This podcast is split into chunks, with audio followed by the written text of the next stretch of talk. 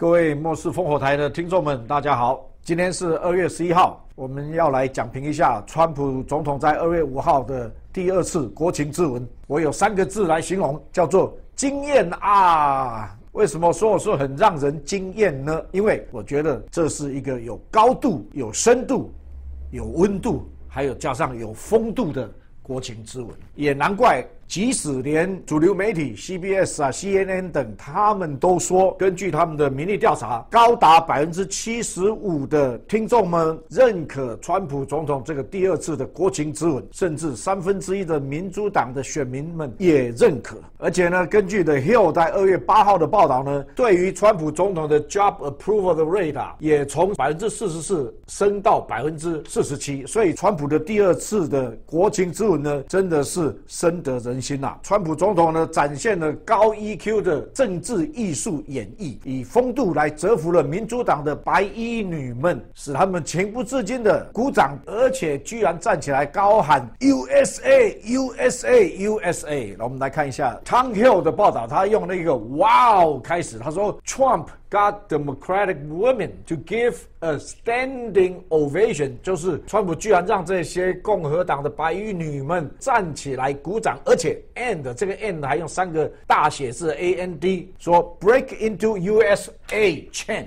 那这一些的白衣女到底是谁呢？为什么他们要穿白衣女呢？我特别去调查了一下，在一八四八年开始的美国的这个争取妇女的投票权的运动里面呢，他们叫做 suffrage。Movement 这些的运动者，他们都是穿着白衣服的。Vote for women，大家有看到这里哈？这一些的白衣女们，她们就是争取到了国会的席位。在这个美国的国会呢，通过给他们妇女的投票权的一百年的时候呢，她们就穿了白色的衣服呢，来出席川普的第二次的国情咨文。为什么川普呢，在国情咨文里面呢，跟他们讲说，You are not supposed to do that. Thank you very much. 我们先来看一段以下的短片。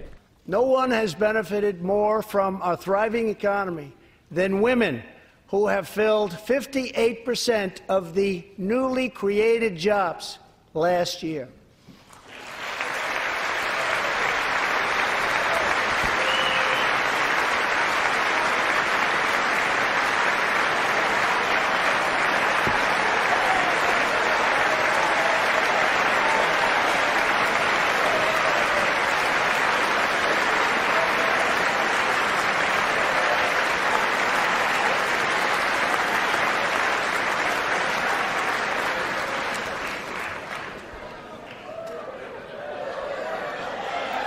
You weren't supposed to do that.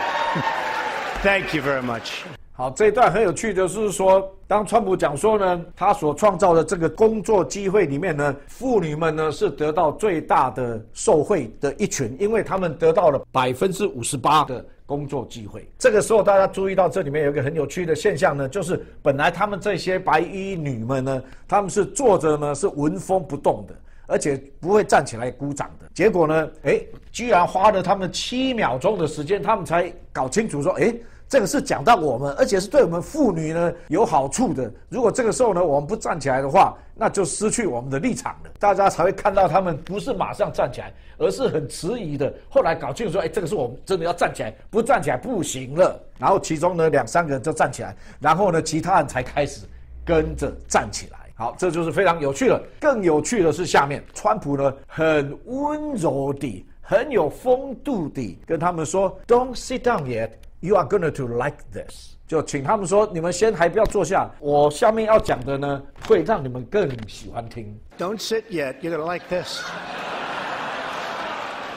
And exactly one century after Congress passed the constitutional amendment. giving women the right to vote. We also have more women serving in Congress than at any time before.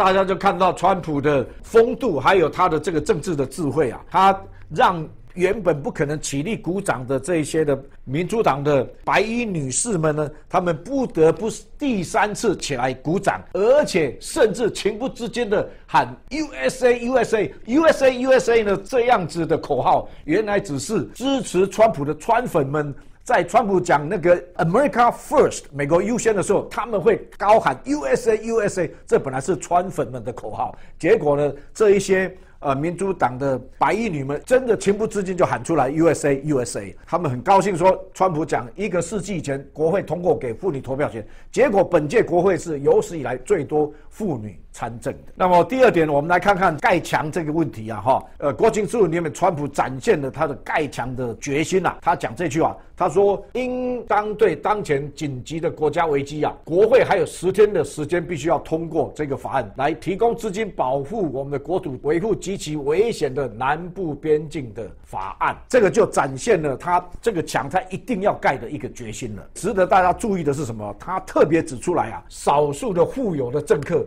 住在高墙内，对抗中产阶级的利益。没有哪一个问题比非法移民更能够说明这个问题的本质是什么？就是美国工人阶级，或者是美国的工作阶级，好，或者我再讲清楚一点，可能美国的中产阶级和美国的政治阶级之间的分歧啊。富有的政客跟捐助者呢，倡导边界开放，可是这些人却自己生活在高墙之下、大门里面，而且有很多的守卫者。可是呢，美国的寿星阶级啊，领薪水的这些辛勤工作的大众，只能为。怎么样？大规模的非法的移民付出代价，他们工作减少，工资降低，学校不堪负荷，医院拥挤，犯罪增加，社会安全网枯竭，这一些都是要谁来付呢？就是要这一些的一般的普通的辛勤的工作者来付这样子的代价。所以这个就是这个问题的本质，我觉得是一穿见血啊。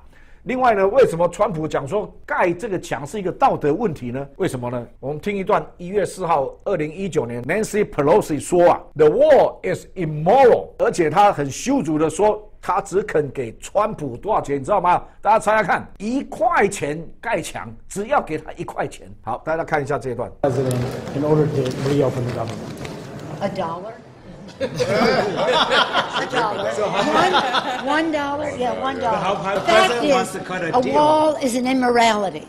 It's not who we are as a nation. And this is not a wall between Mexico and the United States that the president is creating here. 另外呢，在上一集的末世烽火台给我墙那一集里面呢，我们 有说到说，在圣经里面提到尼西米啊，仇敌听到尼西米要盖墙的时候就大怒啊。我们再来看上这一段，Nancy Pelosi 讲到盖墙的时候，她的表情跟语气。We're not doing a wall. Does anybody have any doubt that we're not doing a wall? So that's Are you worried about backlash? Are you worried about backlash? No, it has nothing to do with politics. It has to do with the wall is an immorality between countries. It's an old way of thinking. It isn't cost effective. 而且你看他讲的非常非常生气，而且说大家听清楚了吗？我告诉你，绝对不会盖墙的，好像他是总统一样啊，那个语气啊，还在气得发抖的这种语气啊。另外呢，刚刚有听到说，因为那个墙啊是不道德的，盖墙是不道德的，我就找到启示录二十一章啊，那我这里面标题叫做“老娘不进去”。为什么说老娘不进去呢？因为启示录里面呢，约翰看到了新天新地。然后呢，新圣城耶路撒冷呢，由神那里从天而降，预备好了。城中有神的荣耀，神的光辉如同极贵的宝石，好像碧玉金如水晶。问题来了，第十二节啊，有高大的墙，有十二个门。所以呢，可能那个时候 Nancy Pelosi 呢就说：“老娘不进去，因为墙是不道德的。”希望大家觉得很好笑啊。好，其实这一次的这个川普的国情演说呢，是被延期了好几天。为什么被延期了好几天？众所周知，就是为了这个强不强的问题，盖墙不盖墙的问题。因为民主党呢拼了命就是不给他经费来盖墙，所以呢才会造成了美国政府有史以来最长的 shutdown。但是这是 partial 的 shutdown。民主党的众议院的发言人 Nancy Pelosi 呢，那个时候还找了一个借口说，因为川普呢不接受我们的方案，说不给你经费盖墙，所以呢，现在政府是下当，因为下当我们没事干，而且呢，我们也不会再邀请你来发表这个国情咨文，因为现在政府是下当，所以他把球都踢给了川普总统啊。他呢到了机场要坐那个美国的空军的飞机呢出国去访问，带了一大堆人要出国访问。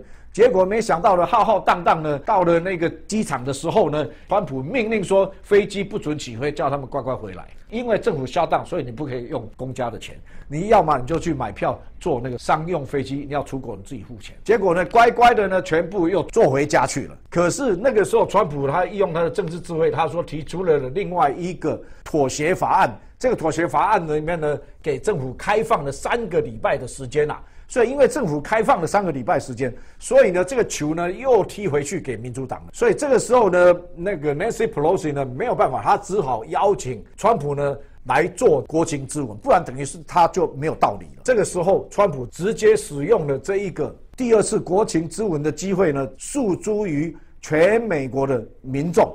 直接来说明啊，为什么 border crisis？因为这个边境的危机啊，他一定要盖墙。他走完了这个程序的正义，让美国的民众甚至全世界都看见他展现这个追求合一的一个精神呐。如果经过这一个程序正义走完了以后，民主党再不给的话，再不理的话，那个时候川普总统再来进一步宣布说进入这个 national emergency 国家紧急状况。那么他利用这个 national emergency 再来宣布要来盖墙，那个时候呢，支持度就会非常的高。然后我们先来看一下这个一月九号，二零一九年 NPR 这个标题啊，他说，Yes，the president can declare a national emergency to build a wall。的的确确呢，法律上面呢有给美国总统呢这样子的完全的权利呢，可以来宣布 national emergency 的。那到底是根据什么来宣布呢？我们往下看，全国紧急法案呢是在一九七六年的时候呢，美国的国会就已经通过了。那么这里面呢有规定说，哈，美国的国会呢如果要推翻总统的这个法案的话呢，他们需要三分之二的 veto proof majority。才能够通过，所以基本上呢这是不可能达成的。所以说呢，如果川普总统宣布这个 national emergency 呢，就算由这个民主党所把持的众议院呢，他们也是完全挡不住、挡不住的，没有办法否决掉川普总统他的这个宣布的。好，那这个 national emergency 呢，其实啊行之有年了，行之有年了，一直到目前为止呢，已经有三十一个 continue declare state of national emergency 了。所以说到二零一九年的一月来讲呢，美国到现在还持续有三十一个 national emergency，由过去的前任还有包括川普总统所签署的，总共有三十一个 national emergency act 还继续在执行。所以这不是什么一个前所未闻、过去没有做过的事情啊！川普总统更是有理由来使用这个国会所给他的这个法案。那在这里呢，为什么用 national emergency 以后你就可以有钱来盖墙呢？所以，川普到哪里去找钱盖墙？就是在这个 National Emergency 里面的这个 Ten U.S.C. 二八零八这一条，而且这个是国会一九八二年通过的。所以呢，这里面有多少钱可以盖？你知道吗？这里面有讲到，它可以用 Using any existing defense appropriation，就是说这个国防的预算的拨款里面呢，它可以来使用任何的部分来做什么？做 military constructions，做那个呃军事的建设。所以呢。盖墙啊，这个是国安危机啊，南部边境危机，所以呢可以被用拿来使用。有多少钱？大家看一下，光是二零一八年啊，财政年度啊，拨款呢就有一百四十亿，一百四十亿啊，这个是比那个川普啊他本身呃要求的还要多很多很多很多啊。OK，那么讲到这里呢，紧张时刻就来到了，因为今天是二月十一号了。好，刚刚讲过三个礼拜的。时间重新开放三个礼拜之内，如果没有再一次达到预算的协议案的话，那么二月十五号就这个礼拜五，今天是星期一，在四天呢，又是美国政府又要再次上演 shutdown 的大戏了。这个呢，就是摊牌时刻，这个已经会考验川普总统他的决心跟智慧。如果这三四天过去了，还是一样两党都没有办法达成协议的话，那。这个时候就是看川普的决心跟他的智慧，这个真的我们需要为他好好的来祷告。就如同我上一次那个给我强那一集，我里面讲过说，这个墙啊本身就是会对 globalist 对他们这些左派、自由派的这些全球主义者呢是当头棒喝，他们受不了，所以他们拼了命。你说说看，就是说你如果给愿意给川普二三十亿美金盖墙，这个预算案早就过，什么问题都没有。OK，但是呢，这个是是一个精神指标，所以我认为呢很难呐。他们要让他们同意，真的是很难呐。好，第三点，我们先来讲一下大家众所关心的中美贸易啊。所以这个中美贸易，到底在二月底哈三月二号的期限之前呢，到底会不会达成任何的真正的协议呢？我的看法是这样，川普先生，您要的我很为难呐，我们真的很为难呐。为什么我这么这样讲呢？川普总统呢，他在他的国情咨里面讲到关键的字眼是什么？他说：“我们所需要的呢，是要真实的跟结构性的变革啊，这个 real。” And structural change，这不是讲数字问题，不是讲数字，是讲本质问题。不是说你今天哦，刘贺率领整个代表团到了白宫，然后呢，上礼拜就说 OK，以后每个月要买五百万公吨的大豆，跟美国农民买，每个月买五百万公吨大豆。现在讲的这个没有稍早养处，你知道吗？这个没有针对到问题的回，他不是讲数字的平衡，说哦逆差，你多买一些减少我的数字的逆差，不是的，讲得很清楚，他要真实跟结构性的改变呐。可是呢，要有真实跟结构性改变呢，他要的是公平跟开放，fair and open，公平跟开放，这个也偏偏是目前呐，这个中国很难给予的，因为你要公平跟开放，就表示说你里面要容许自由竞争以外，还有司法还要能够改革啊。司法能够做出独立的、公平跟公义的一个判决，这样才有用。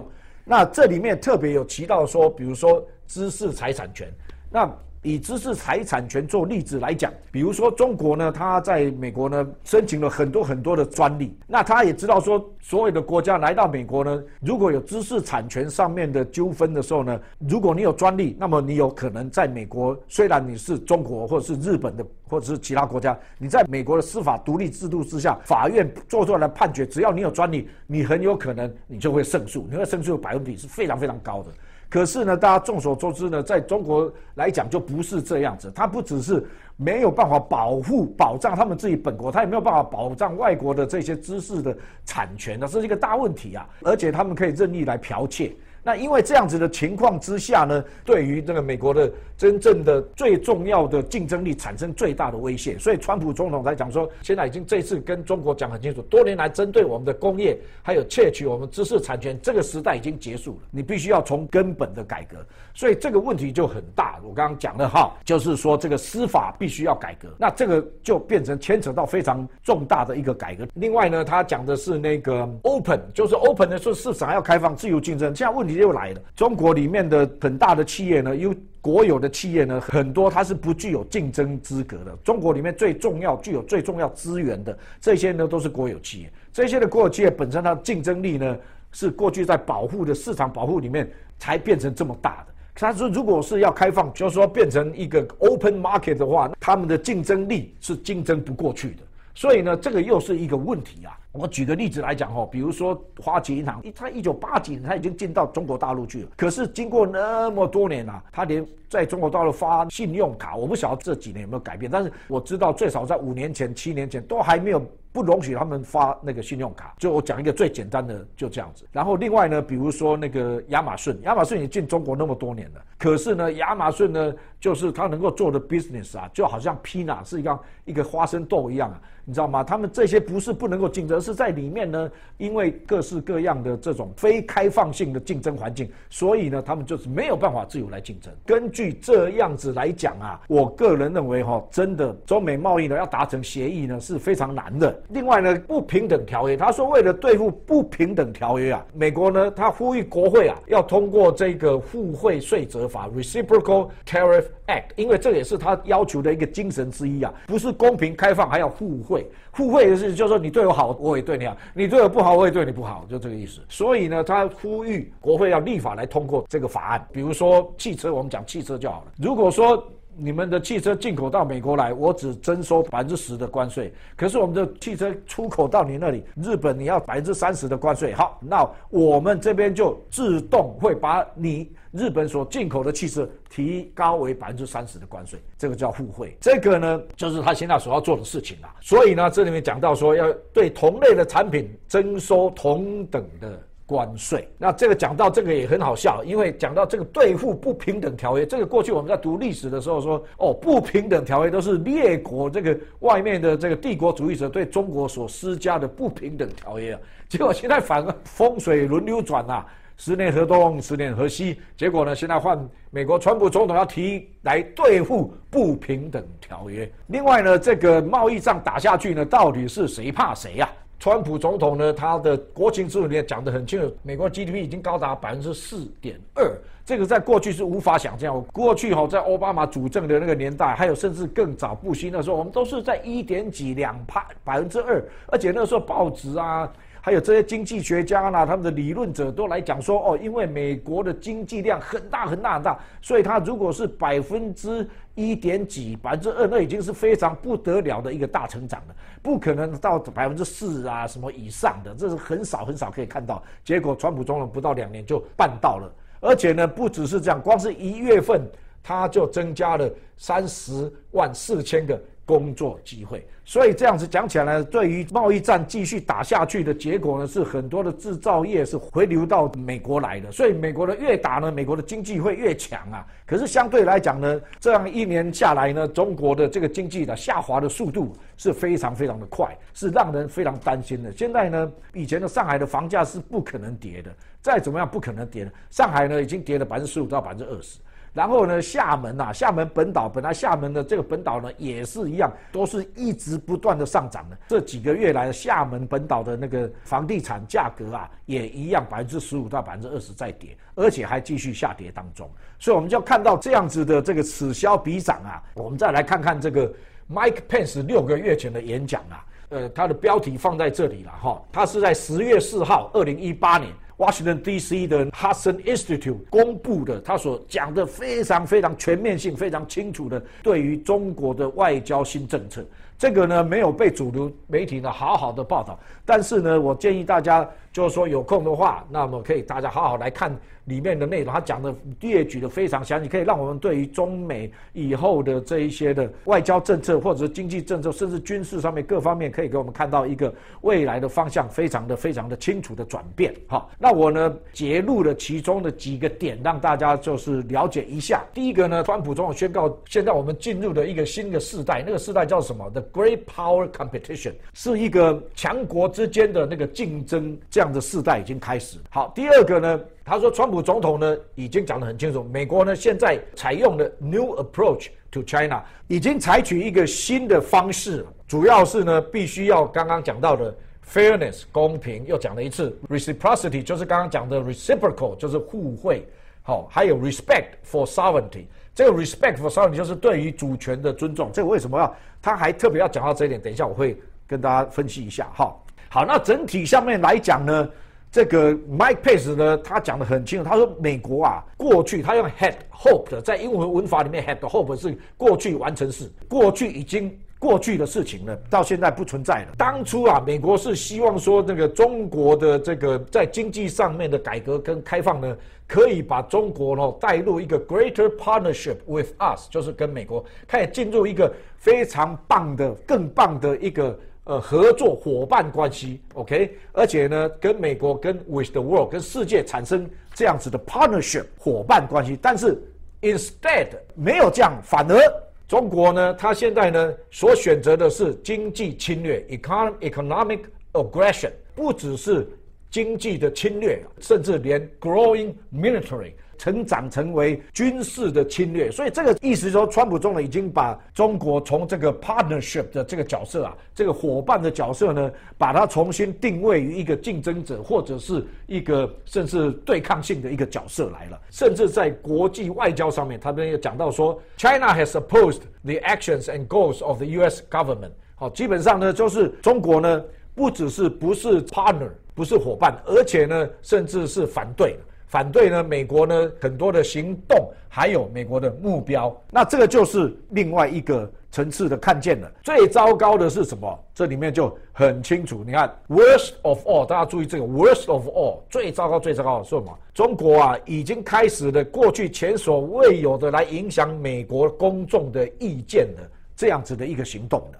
好。在二零一八年的选举里面，甚至呢，二零二零年的那个美国总统的选举呢，中国都会来影响他。他说：“To put it bluntly，哈，那讲的更白一点，这句话实在是很惊人呐。President Trump's leadership is working，川普总统的领导是领导有方的。可是他说什么？And China wants a different American president。哇！结果他说中国呢要另外一个美国总统来做，所以大家就看到说为什么刚刚这个 Mike Pence 的那个演讲的主题里面一开始就提到其中一项是说尊重国家的主权，尊重国家的主权。他又举个例子说，美国的一个大企业啦，要求这个美国大企业说他必须要对于那个。川普总统的这个行政的这个政策啊，speak out against，就是要去批评，要去不赞成这个川普总统，而且要公开的采取这个立场。那不然的话是怎么样？中国呢威胁说呢，要把这一个。公司的 business license 把它给取消掉，甚至透过商业的行为呢，要来影响美国的政治。讲到这个 tariffs，讲到那些关税，中国呢，他们所加的这一些的那个关税呢，他们还特别是经过计算过的啊。二零一八年的那个选举里面呢，他们知道哪一些州是属于哪一些的工业，他们是产生哪一些的产品。那个时候呢，超过百分之八十的美国的。地区呢，直接被中国政府盯上了，因为这一些地区呢，他们在二零一六年的时候是投票给川普总统的，所以因为这样，中国呢在针对这些地区它的出产的产品跟工业呢，就施加特别的关税，意图用这样的方式来影响公众的投票的行为，进一步来影响美国政府的政策。不只是这样，好，美国呢跟中方的合资的这些大公司啊，现在呢甚至呢被要求要有 party organizations within their company，就是说在这个合办的企业里面呢，还必须要有党的这个组织在里面，然后呢让这个共产党呢能够在里面能够发声说话，甚至呢就是要给他们有权利呢来参与里面的，比如说聘雇啦，还有这些的投资的这些决策。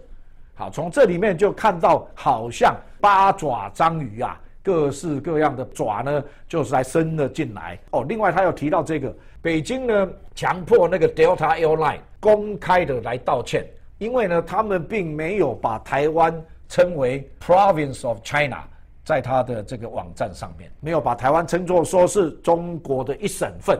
这样就要求 Delta 航空公司要公开道歉，甚至呢，连电影业也受到波及啊。北京要求好莱坞的电影业描写到中国的时候，很严格的规定，一定要是 positive light，一定要完全是正面的描述。